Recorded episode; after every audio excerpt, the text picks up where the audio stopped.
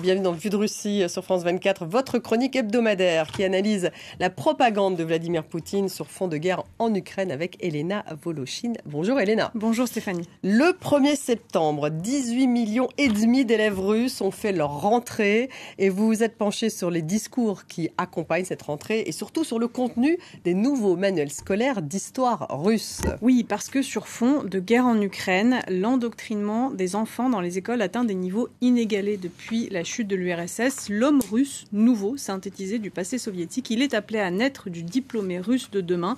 Alors, cela commence dès le plus jeune âge. Regardez, vous allez voir cet échange entre Vladimir Poutine et de petits écoliers de 5 à 6 ans. Nous sommes donc le 1er septembre, c'est le jour de la rentrée en Russie pour 18 millions d'élèves. Poutine est en visio depuis son cabinet avec des élèves et des enseignants de toute la Russie triés sur le volet.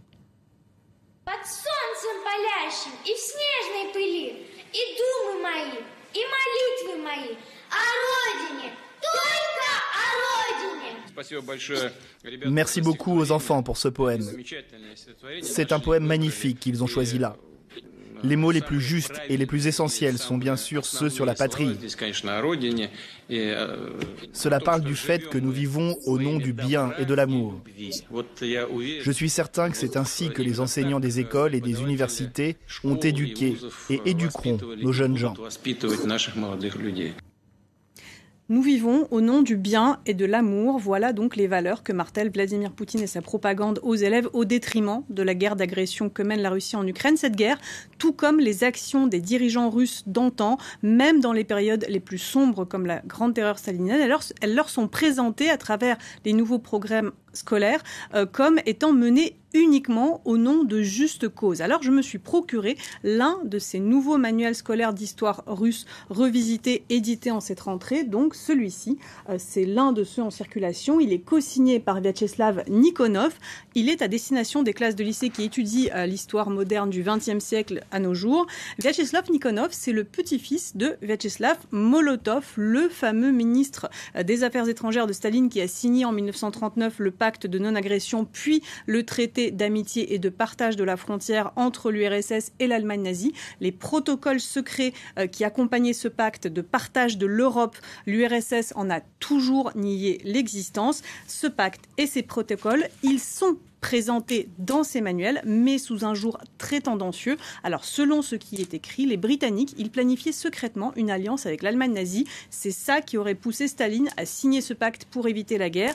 La satisfaction euh, du leader des peuples, euh, du petit père des peuples, euh, Staline, donc de voir l'URSS s'étendre, tout comme les avantages consentis par son pays à l'Allemagne nazie, ils sont occultés de ces manuels. En revanche, l'invasion soviétique de l'Est de la Pologne, des Pays-Baltes, de la Finlande euh, sont présentés comme une récupération de territoires légitimement acquis car ayant appartenu à l'Empire russe. Ces invasions, elles ne sont d'ailleurs jamais nommées comme telles euh, dans ces manuels. Moscou évitait la soviétisation forcée, euh, peut-on y lire. L'invasion de l'Est de la Pologne est présentée comme une opération de sauvetage des minorités ukrainiennes et biélorusses qui y vivaient. Pour ce qui est des Pays-Baltes, eh bien, des assemblées populaires y auraient demandé le rattachement à l'URSS. Alors, tous euh, ces discours, ils rappellent furieusement ce que raconte aujourd'hui et aussi surtout ce que ne raconte pas l'État russe au sujet de la guerre qu'il mène en Ukraine. Et d'ailleurs, cette rentrée scolaire, elle s'est aussi déroulée dans ce que la Russie appelle ses nouveaux territoires. Vous voyez en ce moment à l'écran, euh, c'est Mariupol, ces territoires que l'Ukraine et son armée, que la Russie, pardon, euh, a envahi et qu'elle occupe. Sur place, le remplacement des programmes scolaires et des enseignants qui refusaient euh, de collaborer s'est fait manu militari. Regardez ce reportage de la télévision russe. Il a été tourné donc dans cette ville martyre de Mariupol. 500 écoliers avec leurs rubans, leurs fleurs et leur excellente humeur pénètrent dans cette école unique. Il y a un an et demi, ces enfants n'auraient même pas imaginé pouvoir étudier dans de bonnes conditions. Les cabinets d'études sont équipés avec du matériel dernier cri. Il y a un laboratoire scientifique et une cantine. Le programme russe me plaît davantage. Les enfants et leurs parents ont été consultés pour établir le plan pédagogique. Les parents des élèves de la première à la dixième classe ont décidé qu'ils n'étudieraient pas l'ukrainien comme langue. Parce que les enfants ne se sentent pas à l'aise. Ils ne veulent pas parler cette langue. On ne sait pas qui est cette dame hein, qui affirme que les enfants de cette école de Mariupol ne veulent pas parler l'ukrainien. Effectivement, elle n'est pas présentée dans le reportage. Alors ce qu'il faut savoir, c'est qu'en plus de muter des enseignants et du personnel pédagogique depuis la Russie vers les territoires d'Ukraine occupés, eh bien euh, ceux qui refusaient euh, l'occupation euh, y ont subi des, des répressions assez violentes. Dans le meilleur des cas, ils ont été forcés de partir, de quitter leur domicile lorsqu'ils n'ont pas été kidnappés ou torturés.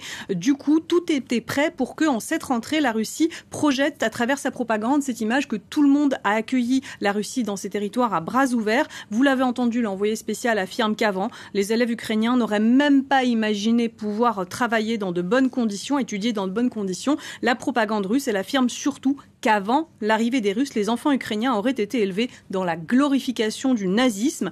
Et en cette rentrée, ces discours russes sur le nazisme, eh bien, ils ont encore redoublé d'intensité. Regardez par exemple ce mardi le premier titre du grand journal télévisé du soir sur la chaîne euh, étatique russe Rossiya 1. Le nazisme a été vaincu mais pas éradiqué. Que répondrons-nous à ceux qui essayent de se servir de l'histoire comme d'une arme Le président a souligné l'importance de s'opposer à ceux qui n'ont pas tiré de leçons de l'histoire et qui aujourd'hui non seulement la réécrivent mais blanchissent les suppôts actuels du nazisme. Il y a des représentants de ce mouvement, si l'on peut s'exprimer ainsi y compris en Europe, où de nombreuses personnes n'ont plus aucune mémoire ni conscience. L'héroïsation des criminels nazis, la propagande directe du nazisme dans les pays baltes et en Ukraine sont devenues la norme.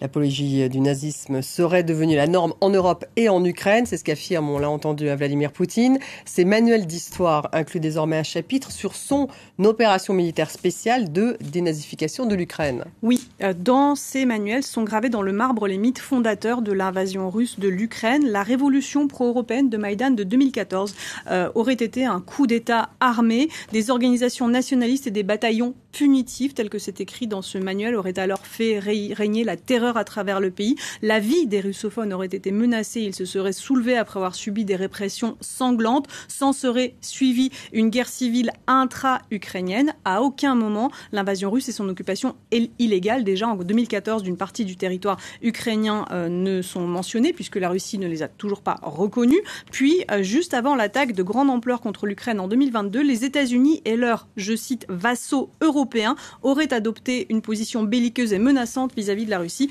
Au final, euh, les Russes auraient eu connaissance d'une prétendue euh, d'un prétendu plan d'attaque de l'Ukraine contre les territoires du Donbass et de Crimée, euh, ce qui aurait donc poussé la Russie à lancer ce qui est qualifié dans ce manuel de mesures préventives, à savoir l'opération militaire spéciale. Et le chapitre consacré à ces événements se termine par des slogans devenus génériques dans la Russie de Poutine. Notre cause est juste, l'ennemi sera brisé, la victoire sera à nous. C'est écrit aujourd'hui dans un manuel d'histoire russe. Et ces discours hein, qui accusent euh, les autres de russophobie et de falsification de l'histoire sont en fait euh, ukrainophobes et négationnistes de l'État ukrainien. Oui, ça c'est une autre ligne narrative plus diffuse à travers ces discours, l'idée que l'Ukraine serait une entité artificielle créée par l'Occident, hostile à la Russie, qui en réalité n'aurait aucune légitimité à exister en tant qu'État. Tout ceci est savamment démontré à coup de biais historiques, là aussi dans ces manuels qui insistent sans cesse sur le fait que l'Ukraine n'est, je cite, qu'une périphérie nationale russe. Et pour faire passer cette substance active du message euh, propagandiste qui est l'impérialisme russe, derrière ces discours qui glorifient la dénazification, eh bien, la propagande utilise l'idée que tout comme l'amour et le bien sont inhérents à l'identité russe, vous l'avez entendu euh, dans les propos de Vladimir Poutine tout à l'heure, eh bien, la haine, non seulement russe, mais désormais la haine de l'être humain serait inhérente à l'identité ukrainienne. Écoutez. Certains projets de lutte contre l'amnésie historique sont déjà lancés. Le musée de la Victoire de Moscou a ouvert une exposition intitulée Le nazisme ordinaire. Elle raconte comment l'idéologie de haine envers l'être humain a été érigée au cœur de la société ukrainienne. Comment tout ceci est-il compatible avec l'idée que l'Ukraine moderne est dirigée par un juif ethnique Les leaders occidentaux n'arrêtent pas de dire qu'il ne peut pas y avoir de nazisme en Ukraine parce qu'elle est dirigée par un juif.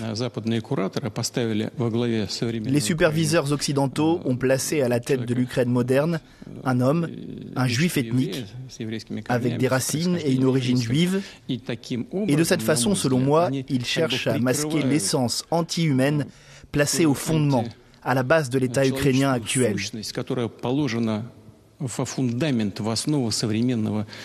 Et tout ceci rend la situation abjecte, au plus haut point.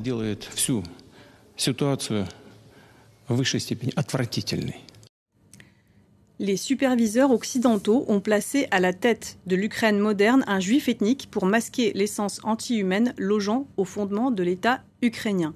L'idéologie de haine envers l'être humain, c'est aussi quelque chose de relativement nouveau que la propagande russe prête à l'Ukraine. Cela monte d'un cran ce discours parce qu'avant la propagande, elle disait seulement entre guillemets que l'Ukraine eh bien était anti-russe. Maintenant, elle est anti-être humain selon ses discours. Partant de là, eh bien ils appellent ces discours à détruire tout simplement cet État ukrainien et à soumettre les insoumis. Autrement dire, à longueur de autrement dit à longueur de journée, on entend sur les chaînes de télévision russes des appels à exterminer les Ukrainiens insoumis au monde russe. Et ça, euh, en revanche, hélas, ce n'est pas nouveau. Pas seulement sur les chaînes de télévision, mais par exemple, vous l'avez vu dans les musées aussi. Alors, dans les écoles et les manuels scolaires, cette propagande, elle est plus subtile, elle est moins porteuse de haine, euh, moins violente, mais elle insiste davantage sur un message positif, celui donc du bon rôle et glorieux de la Russie, quelle que soit l'époque et quelles que soient les actions euh, de ses dirigeants. Alors malheureusement, on manque de temps. Dans une autre chronique, je vous détaillerai ce que disent ces manuels sur le goulag et les répressions staliniennes. Mais Staline, lui aussi, tout comme Poutine, et ça c'est intéressant, il dénonçait en 1948 les falsificateurs de l'histoire. Lorsque les Occidentaux ont publié des documents internes de la diplomatie allemande saisis dans Berlin occupé, qui faisait état de la nature réelle des relations germano-soviétiques entre 39 et 41. Et ces révélations-là, eh bien, elles contredisaient la propagande de Staline, elles contredisaient aussi historiquement ce que dit aujourd'hui la propagande de Vladimir Poutine. Merci. Elena, vue de Russie, on vous retrouve la semaine prochaine à la même heure, 18h40, vendredi.